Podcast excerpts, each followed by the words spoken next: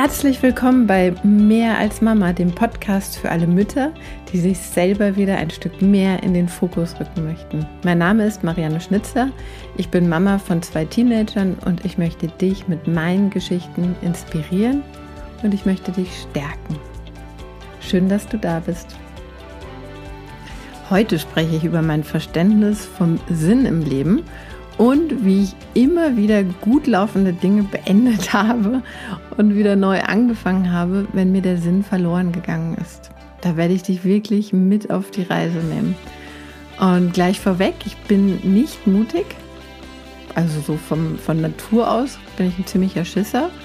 Also gilt die Ausrede nicht, dass das bei dir irgendwie anders sei, nicht funktionieren kann. Das ist ein ziemlich großes Thema heute. Ich bin auch ein bisschen aufgeregt und wünsche dir nun viel Spaß, viele Erkenntnisse und bin gespannt, wie du es findest.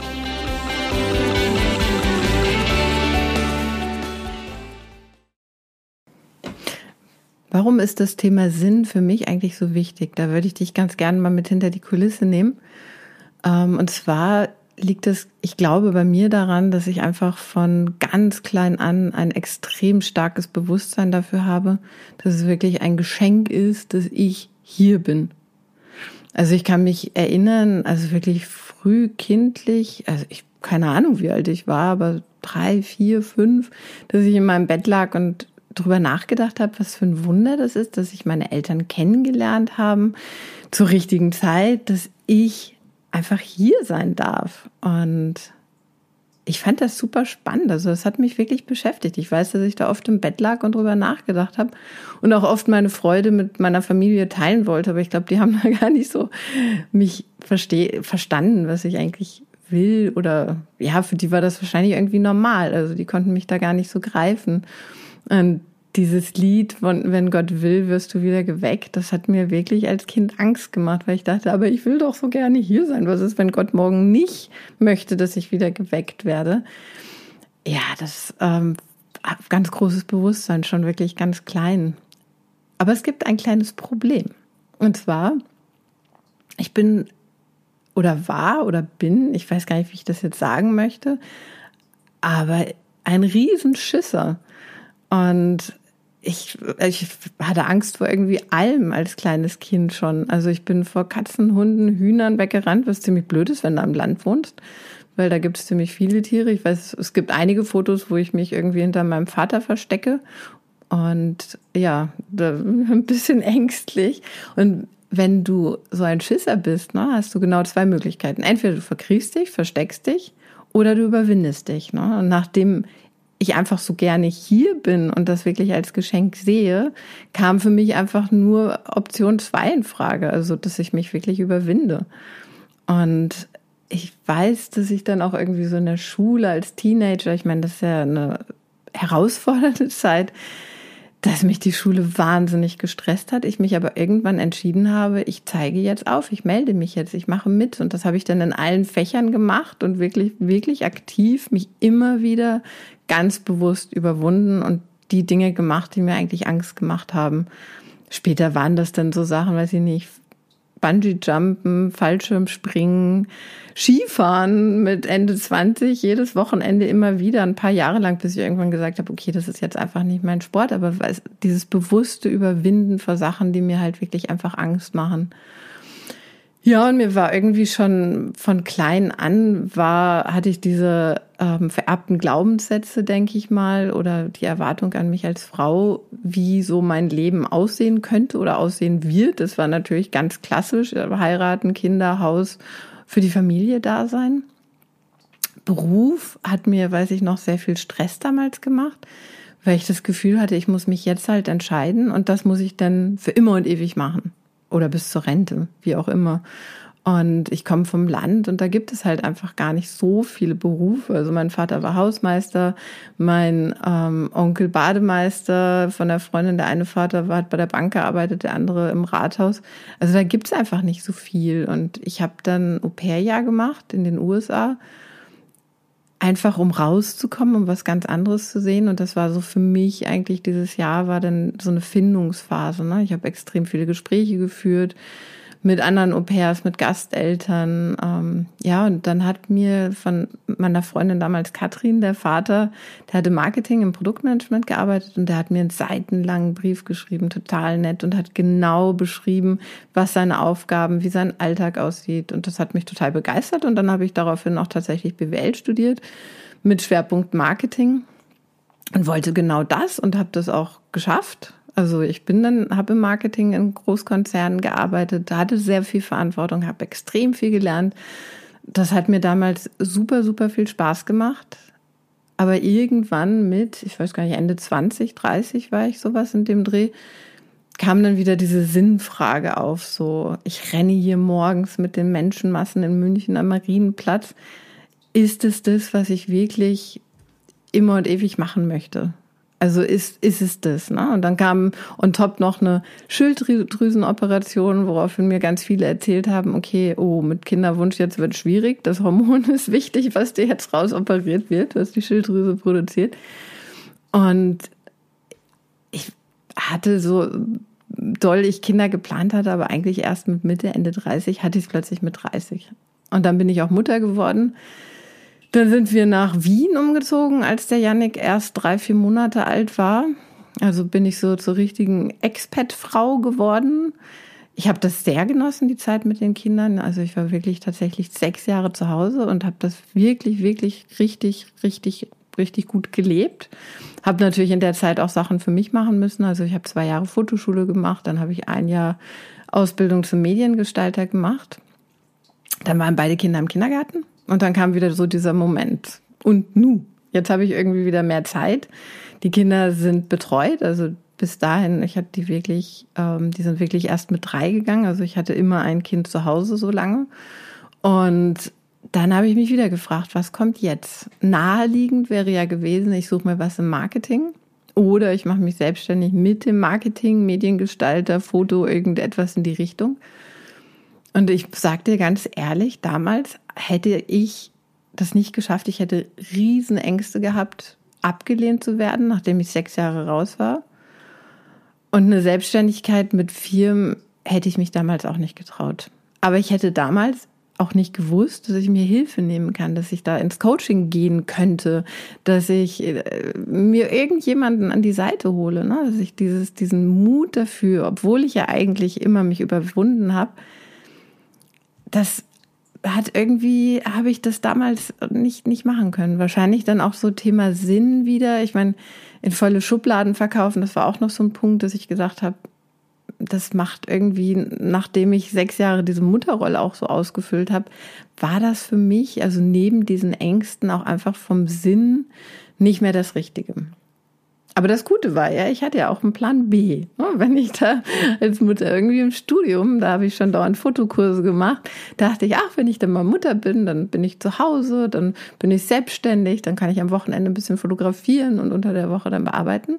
Und das kam dann tatsächlich so. Also ich habe da eine kleine Website mir gemacht, ähm, habe mich als Familienfotografin angeboten. Ein Jahr war es total frustrierend. Also eigentlich wollte ich, als die Kinder ähm, nach fünf Jahren daheim wollte ich schon anfangen, aber das erste Jahr ging irgendwie überhaupt nichts. Also da hatte ich gar keine Kunden. Dann ging es langsam los und dann war ich innerhalb kürzester Zeit komplett ausgebucht auf Wochen, Monate. Also gerade die Samstage waren, weiß ich nicht mehr, sieben, acht Wochen im Vorfeld ausgebucht. Also das lief richtig, richtig gut. Das Ganze, und das hat mir auch so vom Sinn hat das wieder richtig gut reingepasst, weil mir persönlich auch meine Fotos von meinen Kindern extremst wichtig waren. Und von daher hat das alles total gut gepasst und war irgendwie richtig und ach, und ich bin so glücklich, ich mache mir mein Hobby zum Beruf und ähm, davon träumt ja irgendwie jeder und damit verdiene ich auch noch Geld und zwar richtig gut, also richtig gut Geld ist jetzt übertrieben. Kleinunternehmerin, das sind 30, 35.000 Euro Umsatz im Jahr, aber ich habe Geld verdient ne, mit meinem Hobby und das sollte ja eigentlich ganz toll sein, gell? Es kommt aber wieder ein Aber, du hörst es schon. Ähm, das hat mich ausgebrannt. Und das hätte wieder ganz viel Mut gebraucht, mir das einzugestehen. Und ich habe mir immer gesagt, na ja, irgendwie, ich sollte mich ja glücklich schätzen, ähm, dass ich das so machen kann. Aber so im Nachhinein sehe ich, warum das so anstrengend für mich war, weil du ähm, als Fotografin Entertainer hoch 10 bist. Also du beruhigst die Mutter, unterhältst dich mit der Mutter, du motivierst den Vater, weil der hat eigentlich keine Lust, ne? weil die Mutter wollte das alles, die Frau, die wollte die Fotos, die ist eigentlich schon total gestresst, wenn sie ankommt, hat Angst, dass die Kinder nicht mitspielen und so weiter und ja, und mit den Kindern rennst du dann noch durch den Park und bespaßt die, weil wenn den das nicht allen Spaß gemacht hat, dann schauen sie nachher die Fotos an und denken, oh Gott, das war so anstrengend, das war so furchtbar und dann mögen sie die Fotos nicht. Nebenbei schleppst du noch irgendwie zehn Kilo auf dem Rücken und ja, bist da Entertainerin und musst noch die ganze Zeit hochkonzentriert schauen, dass auch wirklich richtig geile Fotos dabei rauskommen. Und ich war nach jedem Fotoshooting war ich komplett leer. Und das wollte ich mir aber auch wieder nicht eingestehen. Ne? Also da hätte es wirklich auch wieder ganz viel Mut gebraucht, um da den Cut zu machen. Und was ich jetzt im Nachhinein auch weiß, ist, es ist leichter, etwas weiterzumachen, was funktioniert, uns aber nicht gut tut, als einen Cut zu machen, einen Schlussstrich zu ziehen und wieder neu zu starten. Das heißt, wir halten oftmals an alten Sachen fest, die aber nicht gut für uns sind. Ne? Anstelle uns einzugestehen, dass das eigentlich keinen Sinn mehr macht. Und das ist so diese Schwierigkeit. Aber ja, das Problem ist, das Leben ist nicht unendlich, wie wir manchmal glauben. Und ähm, ja, und wir verschenken da einfach viel zu viel Lebenszeit. Und das war dann genau auch die Sache, die ich damals dann überlegt habe. Mir ist meine Zeit zu schade, dass ich da dreimal die Woche einen halben Tag wirklich in der Ecke hängen und mich kaum noch bewegen kann und schlecht schlafe und Richtung, eigentlich fast Richtung Burnout schon langsam rutscht. Also ich war nicht im Burnout noch weit entfernt, aber es ging schon in diese Richtung. Und das ist dann einfach so schade. Ja, oftmals braucht es dann was Dramatisches, um das dann zu erkennen, wenn man noch nicht dieses Bewusstsein dafür hat. Bei mir war es Corona, für wahrscheinlich viele andere auch. Und ich habe dann wirklich mit der Fotografie, ich weiß noch, im Juni 2020 habe ich mit meinem Mann geredet und habe gesagt, du, ich habe keinen Plan B, ich habe keine Ahnung, ich weiß, die Fotografie tut mir nicht gut, ich möchte jetzt ehrlich sein und ich möchte das Ganze beenden, unterstützt du mich? Und er hat ja gesagt, hör damit auf. Und dann habe ich wirklich einen harten Cut gemacht, habe alle Stammkunden angeschrieben und habe keine Ausnahmen mehr angenommen, weil ansonsten hätte ich nicht aufhören können. Und auch so nicht nur neben dem ähm, körperlich und geistig anstrengenden, psychisch und physisch anstrengenden, war es halt auch, dass ich den Sinn verloren hatte. Weil am Anfang auch waren meine Kinder ja selber noch so klein, die waren natürlich auch wieder größer geworden. Und ich fand, viele Fotos waren auch nicht so wirklich echt. Also ich habe schon sehr authentisch fotografiert, aber es war doch dann irgendwie auch viel gestellt und dann dachte ich, ach, es ist doch irgendwie auch netter, wirklich im Moment zu sein und nicht für Fotos zu lächeln. Also war auch wieder so dieses Sinnthema kam rein, dann auch wieder, dass ich dachte irgendwie, ich stehe gar nicht mehr so doll auf Fotos, wie es irgendwie ein paar Jahre vorher noch war. Ja, und das Spannende ist, so jetzt bin ich an dem Punkt, meine Kinder sind die ich geplant hatte, die so dieser große Sinn sind in meinem Leben, ne? die sind jetzt so irgendwie aus dem Gröbsten raus. Die Fotografie, die ich ja auch visualisiert und schon lange vorher geplant hatte, ist auch irgendwie zu Ende. Und ich habe, mir fällt auf, ich habe nie für danach mir irgendwie Gedanken gemacht. Ne? Das war immer irgendwie so das große Lebensthema und dann kriege ich mal Kinder. Aber in Wirklichkeit, diese Jahre, die, die uns wirklich, die so intensiv sind, die sind so kurz. Und jetzt sind meine Kinder 14 und 16. Wenn du die letzte Folge gehört hast, mein Sohn ist in Phoenix. Also ich habe jetzt nur ein Kind zu Hause. Nächstes Jahr werde ich wieder nur ein Kind haben, weil dann meine Tochter nach Phoenix gehen will. Dann ist der Janik noch größer.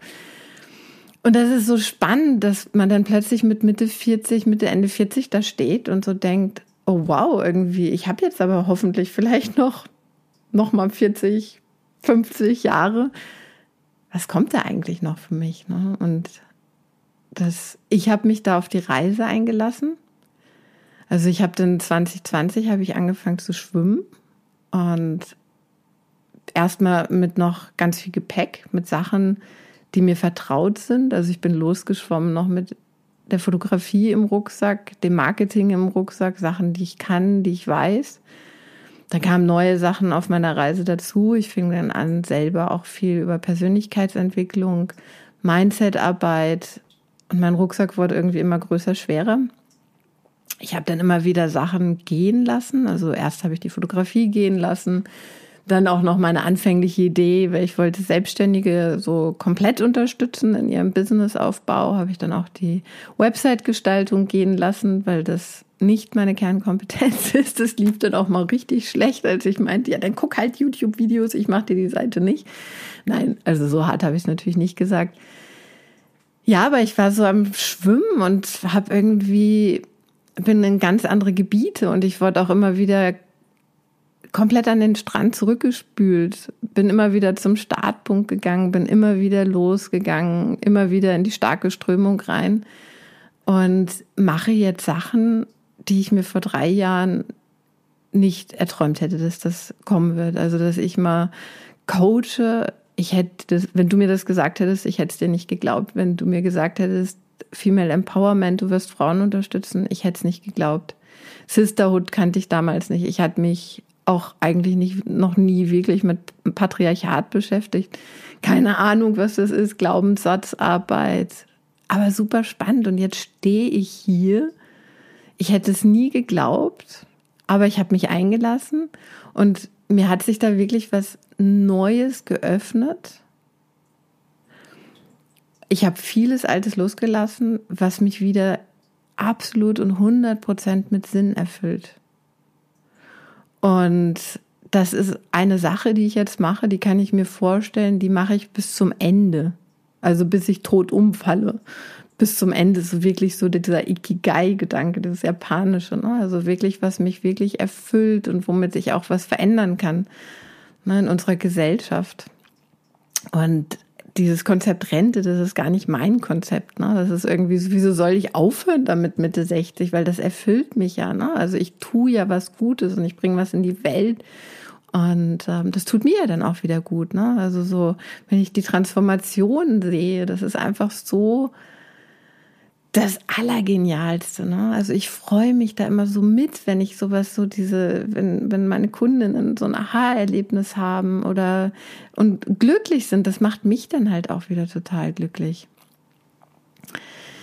Ja, wie, wie schafft man das? Ich meine, ich habe dir jetzt schon oft gesagt, also mutig bin ich nicht. Also das ist wirklich immer wieder eine bewusste Entscheidung, dass ich da meine Komfortzone verlasse oder beziehungsweise erweitere, weil ich verlasse sie ja nicht und gehe wieder zurück und die bleibt, sondern der Rahmen verändert sich ja. Also Sachen, die man einmal gemacht hat, die werden leichter.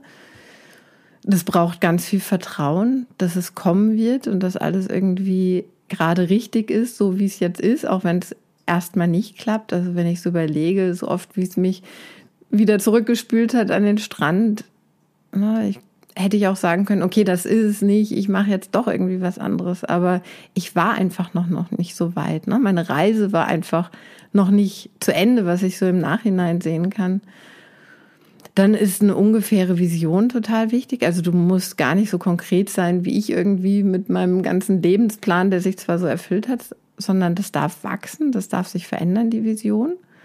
Weil alles, wenn du dich jetzt hinsetzt und im Kopf ganz genau sagst, und ich möchte das so und so und so und so, dann sind das alles Sachen, die du schon kennst, die du erlebt hast. Das heißt, das sind alles Sachen aus deiner Vergangenheit. Also du produzierst, wenn du jetzt definierst, was du genau willst, produzierst du einfach deine Vergangenheit erneut. Also du machst da nichts Neues. Und das Spannende ist aber, wenn du dich halt öffnest, so wie ich das auch gemacht habe, dass dann ganz neue Türen sich zeigen, die du gar nicht gesehen hast. Ne? Also das hat mir auch eine Kundin zu mir gesagt, dass sie das halt so faszinierend fand, ne? dass da wirklich eine Tür plötzlich war, die war da vorher nicht ne? und durch die sie dann durchgehen konnte.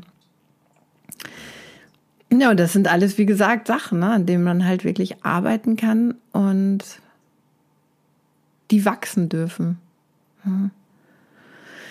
Ja. Super spannendes Thema. Also du merkst, das nimmt mich selber auch immer wieder mit und mir ist es ein riesen, riesen, riesen Anliegen, darüber gesprochen zu haben, darüber immer wieder zu sprechen. Und nochmal zusammengefasst, ne, trau dich wirklich Dinge in deinem Leben zu verändern, Sachen gehen zu lassen, die dich nicht mehr erfüllen, weil das Leben einfach viel zu kurz und viel zu wertvoll ist für halbe Sachen es braucht Mut, Daran kannst du aber arbeiten. Also da gibt es mehrere Dinge, die du dir wirklich bewusst machen kannst. Und die Ängste, die du hast, damit bist du nicht allein. Die haben wir wirklich alle. Also alle und auch diese Angst, nicht gut genug zu sein, haben wirklich alle. Und das einfach zu wissen und zu sagen, okay, die anderen, die das alle so toll machen, die sind nicht besser oder was, sondern nein, die haben genau die gleichen Themen, Probleme, Schwierigkeiten und die haben sich dann überwunden oder die haben ihren Weg gefunden.